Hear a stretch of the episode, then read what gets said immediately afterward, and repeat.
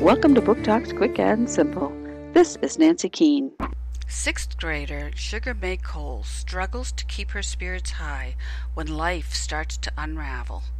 Her mom can no longer cope, and her gambling dad has disappeared.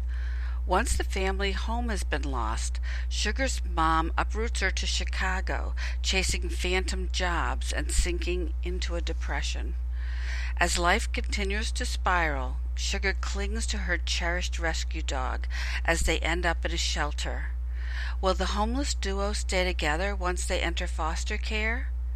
Will Sugar's mom recover? With each step taken, are they almost home? Almost Home by Joan Bauer. Book Talk by the New Hampshire Great Stoneface Committee.